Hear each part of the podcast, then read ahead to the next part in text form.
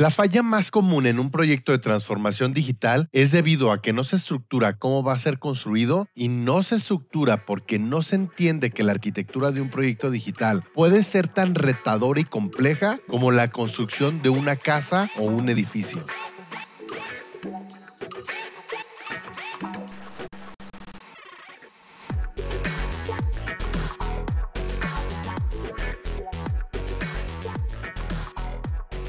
Bienvenido a la sesión número 18. Me gusta mucho hacer analogías entre digitalización y la construcción de inmuebles, porque además de parecerse mucho la estructura, proceso de diseño, construcción y mantenimiento, también la construcción es algo que conoces bien, porque vives dentro de una casa, vas a una oficina, es decir, entiendes muy bien las generales de una construcción. Así que vamos a utilizar la analogía de la construcción para ejemplificar el proyecto de transformación digital y las personas que intervienen en él. Escucha la historia completa, porque de aquí entenderás muchos de los conceptos en tu proyecto de transformación digital. Así que iniciemos. Vas a construir una casa, ya tienes el terreno, lo compraste sin consultar con nadie ni nada, pero a ti te gustó. Estás echando un whisky con tu compadre, que por cierto tiene una casa muy bonita, un diseño impecable, pensado para construir espacios de confort. Sabes que tiene buenas ideas de diseño, ya que se ha involucrado mucho en construcciones en las que él invierte. Le dices, oye compadre, voy a construir una casa y ya tengo el terreno. La meta de tu compadre empieza a divagar y comienza a plantearte las ideas de volados, dobles alturas, terminados, ventanales que dejan ingresar una luz matizada para crear espacios introspectivos y sensaciones de apertura. Tú emocionado, al día siguiente llegas con Don Chu y el maestro albañil que está levantando la barda perimetral y le empiezas a decir todas estas ideas. Con la emoción no notaste la cara de Don Chuy que está pensando,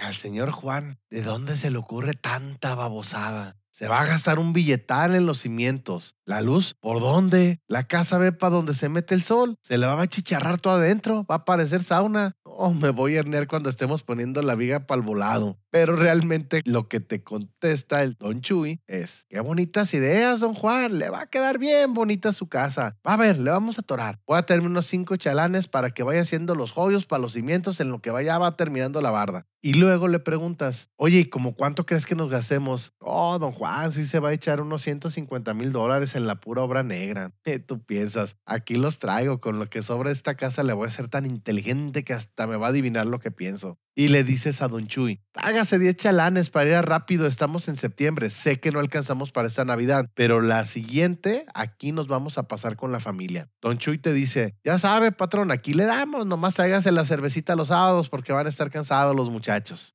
Después de dos años y medio y 200 mil dólares, ¿cuál es el estatus? Por las restricciones de construcción por el reglamento local, tuviste que tirar una barda perimetral porque estaba obligado a reservar un espacio en una de las colindancias. También hay restricción de altura de la barda perimetral, así que no solo tuviste que demoler una parte, también tuviste que aventar de nuevo el cerramiento porque al demoler se fue el que ya tenías. Después de dos meses de no ver a Don Chuy porque desapareció justo antes de montar la viga, encontraste un nuevo albañil, el cual te dijo que no creía que el cimiento aguantara la viga. Sin embargo, tú no querías echar para atrás todo el trabajo y dinero metido en la cimentación y las columnas que ya estaban preparadas para la viga. Como los cálculos fueron realmente puros tanteos, la cimentación efectivamente no soportó la enorme viga para el volado, que sería el protagonista de toda la obra. Así que ahora están terminando el nuevo cimiento que Felipe asegura que se aguantará el peso. También tuvieron que hacer una nueva columna para dar firmeza al volado, porque Felipe no quiso arriesgar tanto, así que el volado, volado, pues no será. También están levantando más castillos para reforzar la triple altura. Sí, triple. A medio camino se te antojó que el cambio a una triple altura le daría esa elegancia que siempre habías querido. Sin embargo, ese ventanal precioso que miraría hacia la puesta del sol sigue estando presente. Felipe no quiso quitarte el último anhelo que te quedaba porque sabía que irías a buscar otro albañil. Tu esposa no para de decirte todas las noches que para qué te metías en tanto problema, que su sobrino está cursando arquitectura y ya había ganado un premio de diseño y que desde el principio deberías de haber ido con él como un especialista. Además de que ya estás tramitando el segundo préstamo, también estás haciendo ventas de liquidación en la compañía para poder afrontar los costos extras y las multas por no tener los permisos de construcción adecuados, más las multas locales por las infracciones que han cometido tus albañiles. ¿Por qué pasó todo esto? ¿Realmente así de complicadas son las obras? Ojo, tu compadre no es el culpable. Al calor del alcohol, él te dijo todo lo que le gustaba solamente. Cuando le platicaste el desmadre en el que estabas metido, él te comentó que le deberían de quitar la licencia al arquitecto que contrataste. Te quedaste callado un momento y dijiste con la voz entrecortada y el asomo de una lágrima, sí, deberían de quitársela. Hasta la fecha se sigue riendo contigo cada que te ve por Don Chuy el arquitecto.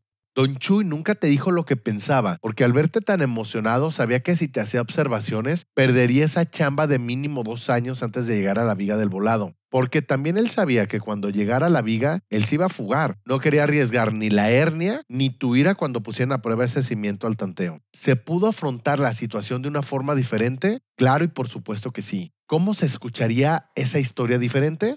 Ya escuchaste las ideas de tu compadre y estás emocionado. Y de regreso a tu casa, tú y tu esposa ya pensaron dónde podría estar el cuarto principal, el de los niños y el de servicio. Al día siguiente le hablas a tu compadre y le dices que si te pudiera recomendar a su arquitecto. Y también preguntas sobre cómo te fue al trabajar con él. Ese mismo día haces la cita con el arquitecto y agendan una videoconferencia para el jueves en la tarde. En el día de la cita platican de todas las ideas que tienes. Él te aporta otras y empiezan a juguetear con ellas. Y ves en tu pantalla los primeros trazos llega la hora de la verdad y las preguntas que te harán ver la realidad. Hablan sobre el terreno, la ubicación, la orientación y tú no conoces las restricciones, tampoco el arquitecto las conoce a detalle, pero sí de forma general. También hablan sobre el presupuesto y te da una idea de cómo se distribuye este en las diferentes etapas. Es decir, qué porcentaje normalmente se queda en obra negra, cuánto en obra gris y finalmente cuánto te podría quedar para terminados. También discuten sobre los no negociables como el volado, ese va sí o sí, la doble altura al ingreso, la luz matizada que quieres que ilumine la cocina y la recepción. Finalmente, acuerdan una videoconferencia un par de semanas para que te muestre la prepropuesta. Así que llega este día. Él ya verificó el terreno y habló con los ingenieros y también con el candidato a constructor. Te habla de las etapas y cómo no pueden hablar de un presupuesto exacto. Sin embargo, él ya tiene un aproximado basado en su experiencia y también en la del grupo de ingenieros del que se rodea. Te da los tres primeros costos certeros, diseño arquitectónico, mecánica de suelos, ingeniería estructural.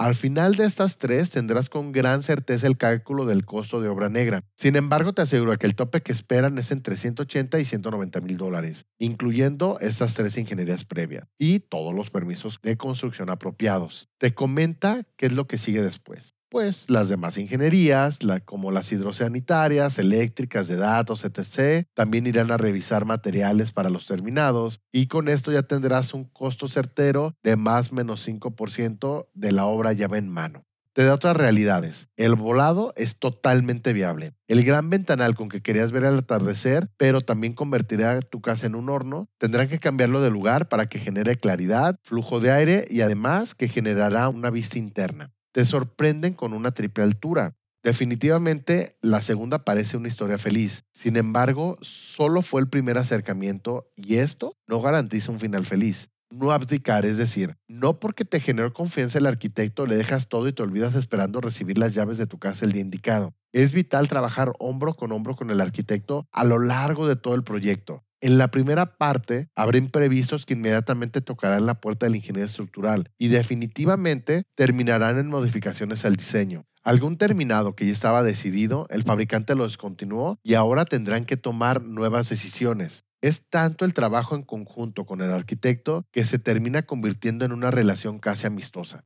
Escuchar para ti esta historia y seguirla es relativamente sencillo. Aunque nunca hayas construido, estás familiarizado con el vocabulario. No sé si estás de acuerdo, pero esta es la realidad de la construcción titulada por el maestro albañil contra la titulada por el arquitecto con experiencia. Ahora, ¿cómo luciría una historia sobre tu e-commerce? Y la charla se refiere a ti y a tu compadre, ese que tiene una tienda en línea, que quitó la mitad de sus puntos de venta, redujo el personal de las existentes y el último año tuvo un aumento de rentabilidad de 2X, es decir, el doble. Sales con el objetivo claro de una estrategia de transformación digital. Y haciendo la analogía al primer escenario donde Don Chuy fue el encargado del diseño estructural y tú del arquitectónico, pues te fuiste inmediatamente con el chavo que le da mantenimiento a las compus. Ese practicante con mucha disposición y que se va a titular de la universidad con una página de venta de pasteles en línea. Le hablas del e-commerce y de que te vas a traer el sobrino de tu esposa para que postee todo el contenido en Facebook y que él se traerá unos amigos para que empiecen a trabajar en la aplicación móvil.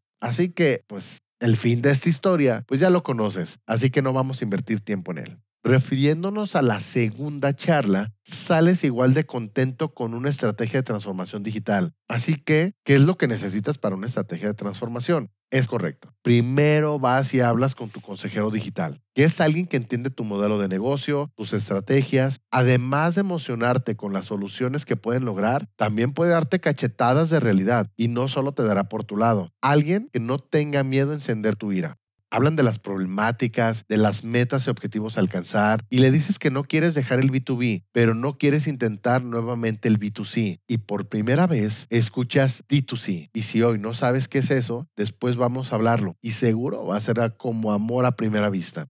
También hablan del MVP y la estrategia de los colaboradores para manejar este proyecto con una nueva división de negocios. Posteriormente incluyen al responsable de sistemas. Seguro entre los tres van a ser un excelente equipo. Después de la estrategia general, sigue hablar con diversos proveedores, que comparado con la construcción serían los contratistas. De acuerdo al tipo de proyecto de transformación digital, vas a necesitar escoger a los adecuados. Al igual que en la construcción, este no es el final de una historia feliz, este es solo el primer approach. Recuerda no abdicar. Es vital trabajar hombro con hombro con el consejero digital a lo largo de todo el proyecto.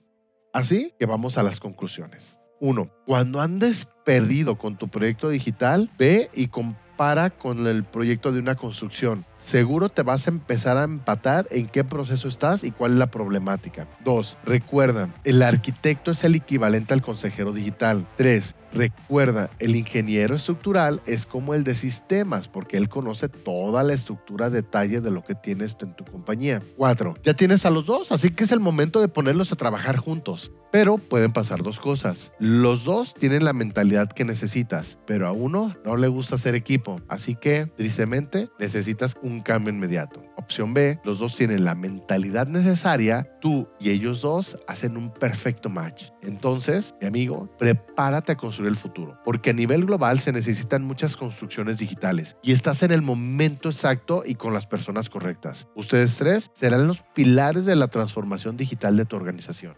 Así que como aquí estamos en el hacer, vamos a la tarea. Uno, si tienes un consejero digital, hoy mismo hagan una cita para que platiquen la siguiente semana. Si no lo tienes, haz una lista de los temas sobre los que te gustaría platicar con el consejero digital. Y ve también comienza con tus amigos, colegas y conocidos a que te recomienden a alguien y programa una cita antes de que acabe este año. 3. Sobre el de sistemas. Haz un espacio de dos horas para que la siguiente semana platiques con él, ya sea un colaborador, un proveedor que da soporte a las compus o al área completa de TI o un externo contratado por servicio. Necesitas saber dónde estás parado con respecto a él y qué pueden hacer en conjunto. Y 4. Por último, necesitas escuchar el siguiente episodio, donde vamos a hablar sobre la mentalidad y características del consejero digital.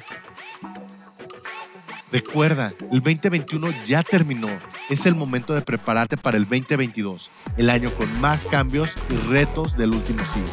Así que basta de puras promesas, menos charla y más acción, porque estás iniciando el camino de la transformación digital sin lágrimas.